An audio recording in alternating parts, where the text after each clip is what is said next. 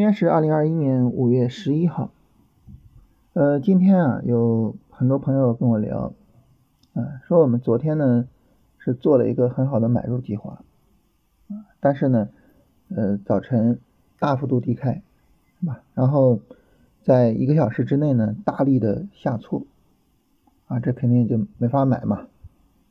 结果呢，直接一个微转，啊，市场在随后的两个小时之中大幅度的上涨。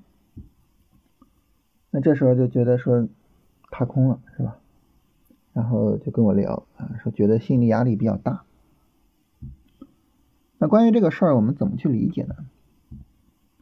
那就从两个角度去理解。第一个角度呢，就是看这个行情啊，这个行情呢确实是比较难以买入的啊。你在早晨那种急跌之中呢，你说我不去买，我再等一等，其实这个。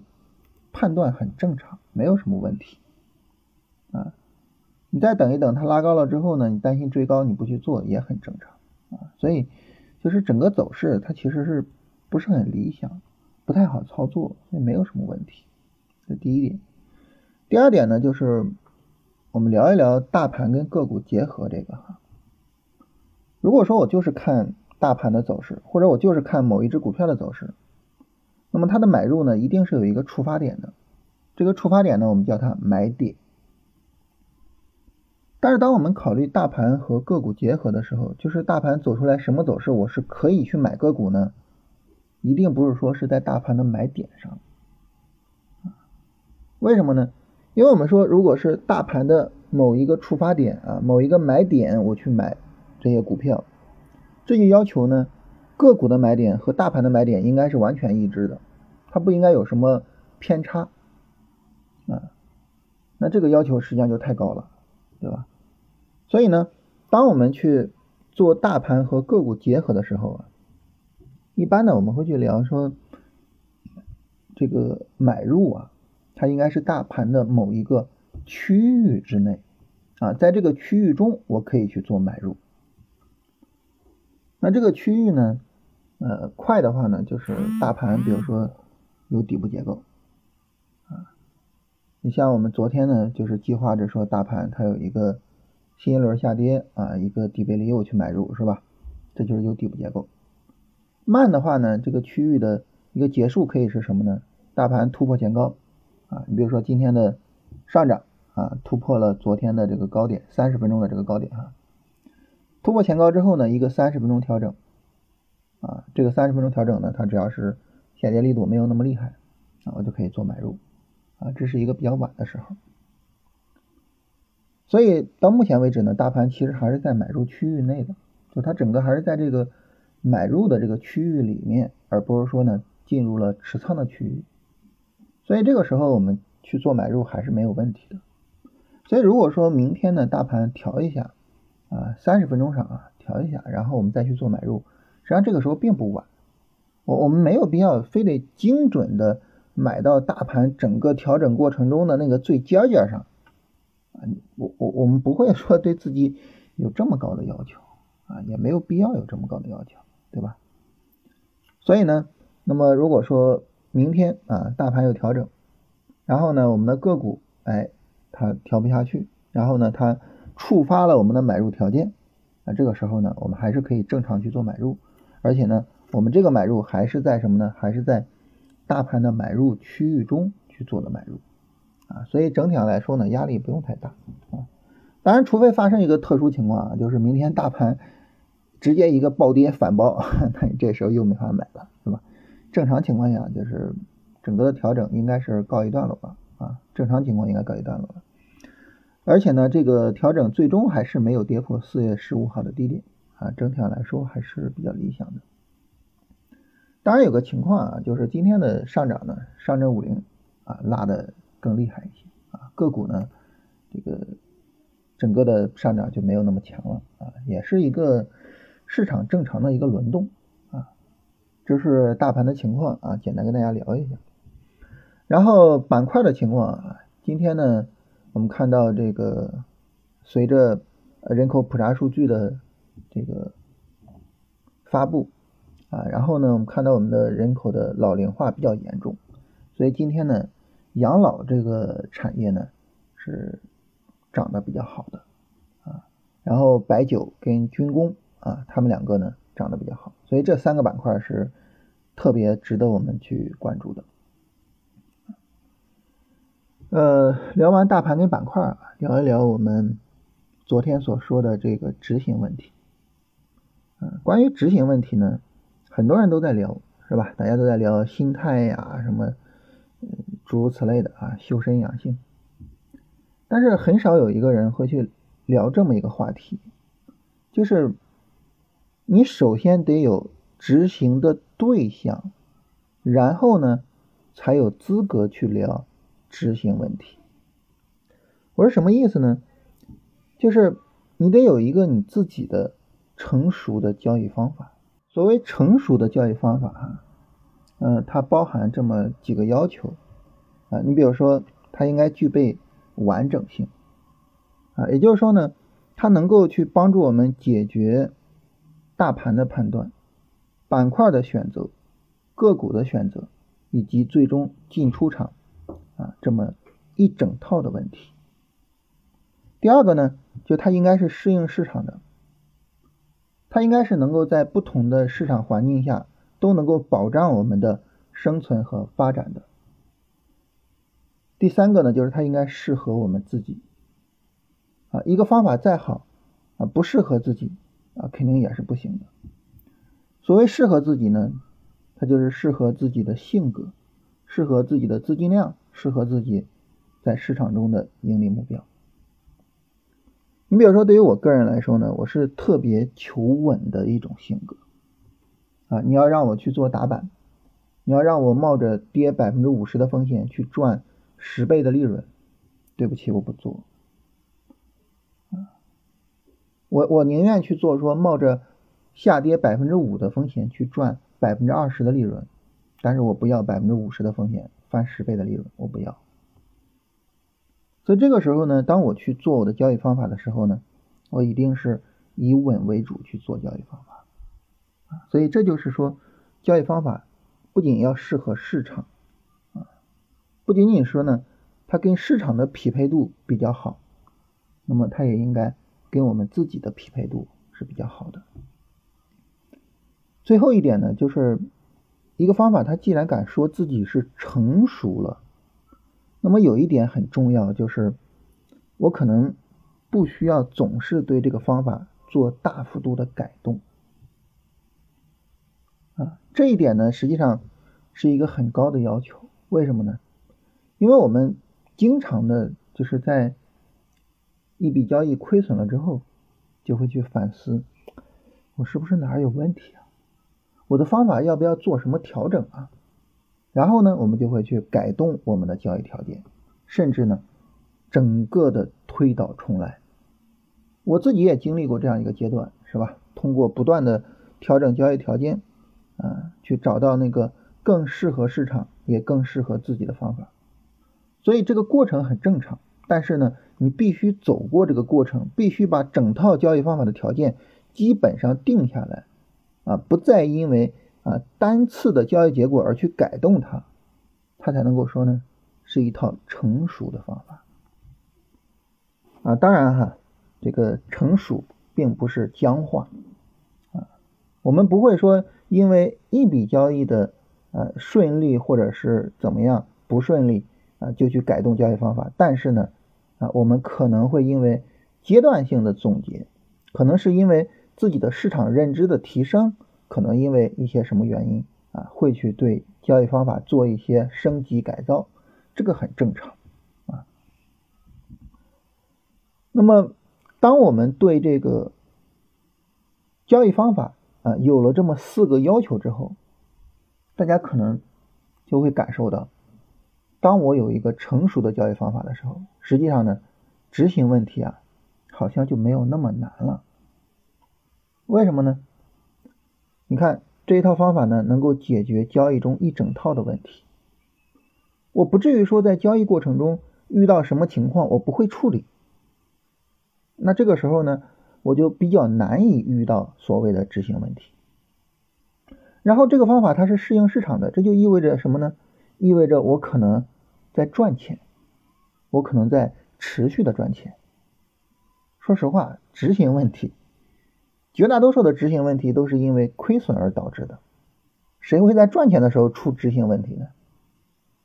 第三呢，就是它适合自己，啊，让我觉得很舒服。一个交易者在舒服的状态下会去出什么执行问题吗？是吧？可能不会去出。所以，当你有一套成熟的交易方法的时候呢，实际上执行问题呢，对于你来说呢，难度啊，它可能就没有那么大。很多时候呢，我们说执行问题很难解决，我觉得很大原因呢，是因为我们很多时候呢，没有把亏损的原因归结为我的能力不足，我还没有一整套成熟的教育方法，我不愿意把原因归结为这个，为什么呢？因为研究一整套成熟的教育方法，这个难度呢是比较大的。我更愿意把原因归结为什么呢？我更愿意把原因归结为，哎呀，我能够选到很好的股票，但是我就是没拿住，啊，我能够怎么怎么样，但是我就是怎么怎么样，啊，我之所以没有赚钱，不是因为我的能力，而是因为执行问题。这个时候呢，我们心里可能会好受一点。所以我觉得这是很多人谈执行问题的原因，啊，所以。呃，今天呢，跟大家戳穿这个面具，让我们难受一点，让我们真的认识到，你之所以不挣钱，是因为没有挣钱的能力。啊，实际上我们很多人根本就没有资格去谈执行问题。那么，当我们有资格了，啊，当我们真的有一套成熟的方法了，比如说呢，大家学习龙回头是吧？龙回头是一套非常成熟的方法。那这个时候呢，那我最终还是会遇到执行问题啊，是吧？我把龙回头学好了，但是呢，我可能还是会有那个追涨杀跌的老毛病在影响我。那这个时候怎么办呢？这个话题呢，我们明天再跟大家详细的聊一聊。今天呢，执行问题我们就跟大家聊第一个部分啊，就是我们得先有一套方法，然后再去谈执行。好，聊完这些呢，来看大家的问题啊。有朋友问长安汽车啊，后续能不能上涨？嗯，长安汽车呢，它整个就是调的会比较大一些啊。从十二月初啊，去年十二月初一直调啊，调到四月十四号左右吧。啊，这是整个下跌过程调的比较大。那么这种调的比较大呢，我们一般是不太愿意去参与的。然后呢，它从底部呢反弹啊，两个涨停啊，四月十九号，呃，这个这样两个涨停，两个涨停之后呢，调的又比较大，这这就没法买啊，没法做。所以呢，长安汽车呢，实际上我们就一直没有去参与啊，包括最近两天的这个上涨啊，昨天一个涨停，今天一个百分之六，我们都没有参与。那这个后续呢，就是可以再去看一下长安汽车调整的情况，什么时候呢？调整力度小了。啊，到时候呢可以去做一下，但是整体上来说，就目前来讲，呃，长安汽车每一次的调整都比较大，没法做。所以就是我反复跟大家说啊，就是我们看好不看好一个股票，我们做不做一个股票，跟这个股票涨不涨没有关系。我们只是从我们的理论或者从我们的经验去总结而得出来什么样的股票它上涨的概率是比较大的，然后呢，我们就只做这种股票。啊，我经常讲，就是我们只能够抓到市场中百分之一的行情，是吧？另外百分之九十九跟我们没有关系。那很明显，长安汽车呢就属于呢百分之九十九啊。但是既然说有百分之九十九的行情是我们没办法抓到的，那毫无疑问就是我们不想做，是人家涨，这很正常。但大家可能会问啊，就是那为什么你会给自己的选股一个非常严格的条件呢？为什么你说追求那百分之一呢？根本原因在于啊，就是跟市场的行情相比，我们的资金是有限的啊。如果说市场里边所有的行情是一百，那么我们的资金量可能在市场面前，说真的连一都到不了，对吧？我们是一个几十万亿的一个市场，但是我们的账户呢？所以。我们没有办法，我我们不可能参与所有的行情，我只能够参与微乎其微的一些行情。当我注定只能够参与微乎其微的一些行情的时候，我就必然的要去做行情选择这么一个工作。那当我要去做行情选择这个工作的时候，我选择什么样的行情呢？我就选择我认为概率最大的，我认为最值得去冒险的那些行情。长安汽车不在其中，所以就不去做它。呃，想听老师讲一讲强势板块的定义。强势板块呢，简单说就是它至少在某一天引领过大盘的一个板块。你比如说今天呢，大盘上涨主要是被什么板块所引领的呢？就什么板块在带动着大盘的上涨呢？我们一看，呃，涨得最好的养老、白酒、军工，啊，那就是他们在引领市场，他们在带动市场往上走。那好，那他们就是强势的板块，或者说他们满足强势板块的一个基本要求，就是上涨力度强。那上涨力度强的板块呢，我再去观察。它调整的情况啊，有没有人卖它啊？如果说呢，我发现一个板块上涨的时候涨得比较好，但是调的时候呢没人卖啊，大家都愿意持有，这板块跌不动啊，这就是毫无疑问的强势板块。呃，有朋友说这个你分析首钢和重庆钢铁，呃，那么能够看出来呢，回调力度小涨了，但是呢，重庆钢铁调的力度大也涨了，而且涨得更好。啊，那你能不能反思一下，是吧？这个龙回头是不是说也不一定是对的？呃，关于这一点呢，正好我刚才聊到这个，就是我们不看好，跟人家涨不涨没有关系啊，我只是去抓市场中我看好的那百分之一的行情，就是人力有时而尽，能力是有限的，这个没办法。啊，不可能去抓住所有的行情。呃，中长线的长电科技行不行？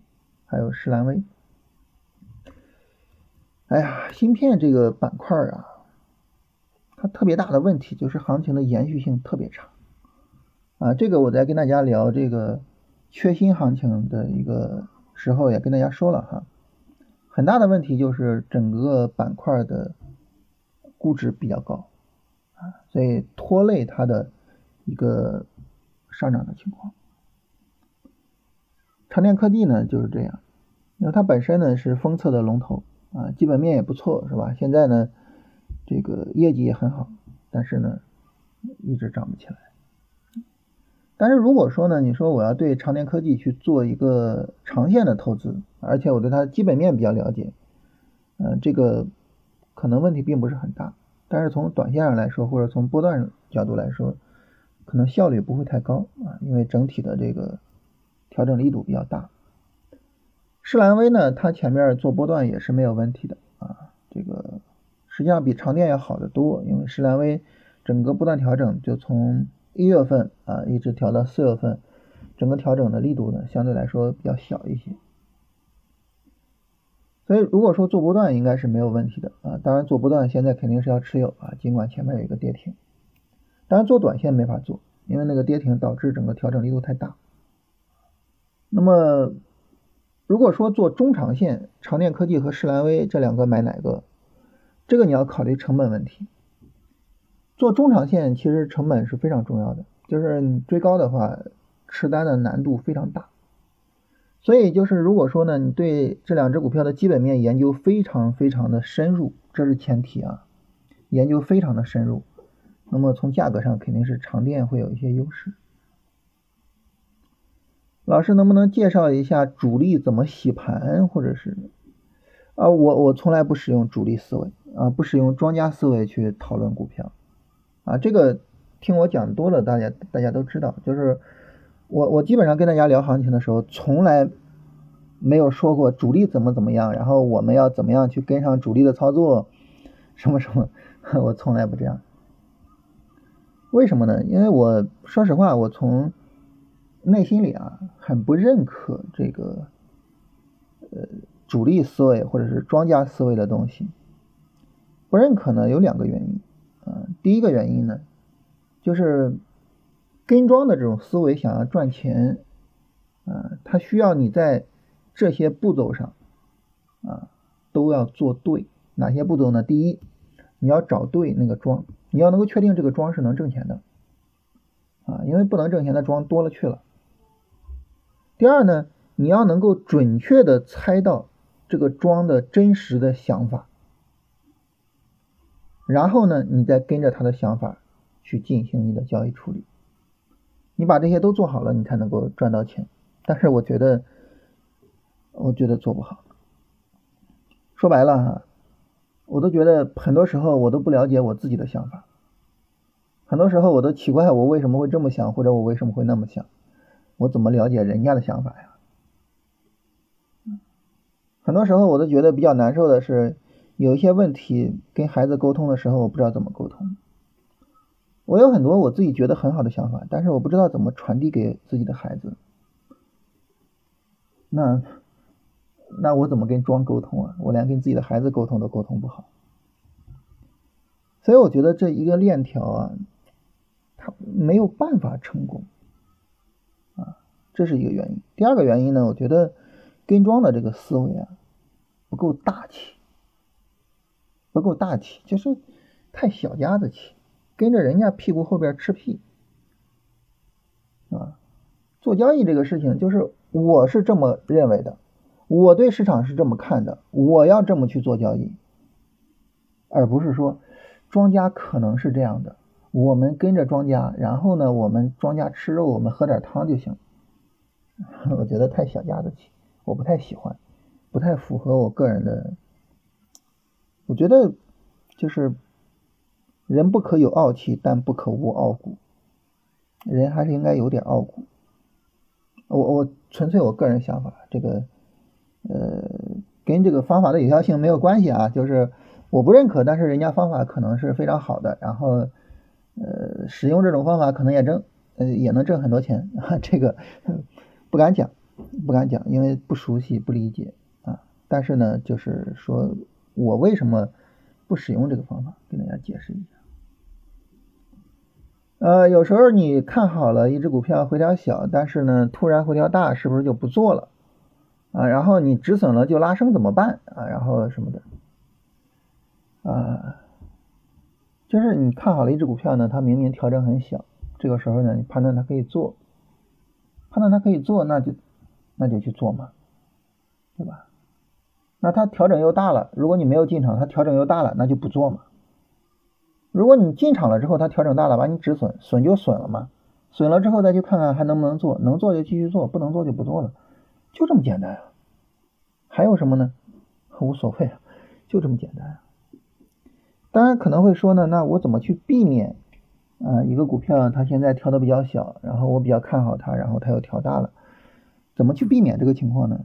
很重要的一点就是你等一个充分的调整，嗯，就是当这个调整时间到了七根 K 线了，然后呢，它把十均线给破掉了，啊，但是整个调整的力度还是非常小，这个时候就没什么太大问题，你该做就做就行了，嗯，但是呢，如果说这个调整呢，它还不够充分，它还没有破十均线，就这么一个简单标准啊，它没破十均线。这个时候你就要小心一些，它它现在调的小，后边说不定就会加速。所以我们对于调整的要求呢，就是两个：第一，调整充分；第二，调整力度小。啊，那么在调整不充分的情况下，不用去考虑调整力度。呃，波段仓位跟短线仓位，这个昨天已经聊过了。呃，有时间看盘。但是认知和操作比较一般，应该以波段为主，还是应该以短线为主？答：应该以学习为主。就是你明明知道你的认知和操作都比较一般，你凭什么认为你做波段或者是做短线能赚钱呢？那我认为你做波段或者是短线都不能赚钱，是吧？你认知一般，你上哪赚钱去？咱们身处的这个市场啊，是一个非常残酷的市场。你把其他的行业，你比如说所有卖早点的人，把所有人的收入啊，在卖早点上这个收入加在一起，啊，那么应该是大于零的，啊，就是可能有的卖早点的赔钱嘛，有的挣钱，但总体应该是挣钱的，啊，你比如说一个上班的啊，比如说所有的律师加在一起，每个的工资加一起，那肯定是大于零的，是吧？这个毫无疑问。那唯独咱们这个行业，你把所有人的盈利和亏损加在一起，它可能是小于零的。为什么呢？因为我们要交费用。我们要交印花税，我们要交手续费。大家有没有做过一个工作呀？就是你算一算，我们交多少费用？其实这个很好算。我们今天上海交易额三千九百亿，三千九百亿啊。然后呢，深圳的交易额四千五百亿，我们加在一起八千五百亿，八千五百亿。要交多少印花税？八千五百亿要交多少手续费？啊，那么你把这些费用加到一起，然后每天我们要交多少费用？每个月要交多少？每年要交多少？这个数字吓死人的，非常恐怖的一个数字。所以我们在一个什么样的一个行业环境中生存呢？这这个行业整体上，大家都是亏货。你在这样的行业里边，你还是一个一般水平，而且说实话，你自认为一般，可能连一般都不到。哎呀，那你咋赚钱呀？是吧？没法赚钱。在这个行业里边，你得做到最顶尖才能赚钱，你得做到行业中的前百分之十。你才敢说，我肯定是能赚钱的。所以呢，就是如果你认为啊，你的认知一般，水操作一般，既不应该以波段为主，也不应该以短线为主啊，应该以学习为主。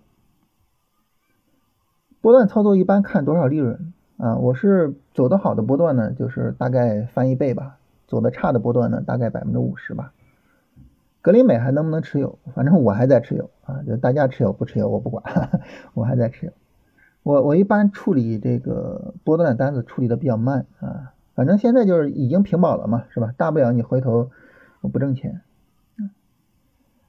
呃，现在强势板块都在拉高啊，按照老师的理论没有办法买，要买只能追高买，要调整呢就要等一个星期之后啊，那这这这这怎么办呢？那就等一个星期之后。我们一般说的买强势板块呢，指的都是买一周之前或者两周之前拉升的板块啊，需要等一个调整。呃，我们每天记录强势板块，后续呢有一个很重要的工作，就是你去做跟踪，你去跟踪这个强势板块的调整，它的调整力度怎么样？嗯，那么当我们去对它做跟踪的时候，说白了就是等它的调整，以及呢判断调整的操作价值啊，所以呢就是要等一周以后再说。新余国科能不能做波段？呃，新余国科整个波段调整的力度太大了，不好做。啊，当然它今天涨得比较好啊，但是整个调整不好做。伊利股份能不能持有？这个你你没有任何信息，我没法判断啊。就我不知道你是做什么操作的。你要是基于基本面去做长线啊，那这个那。我我我我就无法讨论，是吧？但是如果说你做波段或者做短线啊，伊利股份呢，它不具备一个很好的买入价值啊，因为它整个调的力度实在是太大了。军工调整很久了啊，今天还不错。啊，军工也是要等它的一个就是表现出来强有力的拉升，然后再等回调，因为之前调的实在是太厉害了。化工板块怎么看？最近这这段时间一直没有去跟踪化工板块，因为一直没有记录到它。嗯，而且期货那边化工呢也一直没有跟踪啊，一直没有做。MACD 背离是看什么？一般情况来说是看 DF 线啊，一般是看 DF 线，看柱子很少，因为柱子太太敏捷了。云天化追高技能。那你自己都知道是追高进的，那肯定肯定肯定不行啊，是吧？啊，但是云天化整个走势倒是很不错啊，整个走的非常好。它后面一个日线下跌跌不下来的话，这个股票是很值得我们去跟踪的。立讯精密近期会反弹吗？不知道，因为咱们不算命是吧？但是它整个调的太大了，没有什么操作价值。万科现在适合不适合建仓？万科，你从我的角度，这调的这么大，肯定不适合建仓啊。呃，深圳能源算不算龙回头？首先啊，就是像碳中和这个板块啊，包括深圳能源这一只股票，它们整体上来说啊，这个呃属于是龙的板块，但是呢调的比较大啊，因为调的比较大，所以这个时候呢没法做它啊，所以深圳能源呢这两天我也是没有去参与啊，今天呢深圳能源冲高回落，这股票没法做，只能说是我我没法做。中环股份和美锦能源，中环股份也不是我的菜，美锦能源也不行，就是我我我比较喜欢那种简单的走势啊，就是简单的拉升调整，然后呢去做，呃，说白了就是深圳能源在三月十九号的买入，就这样的操作是我最喜欢的。好，这是大家的问题啊，跟大家简单沟通一下。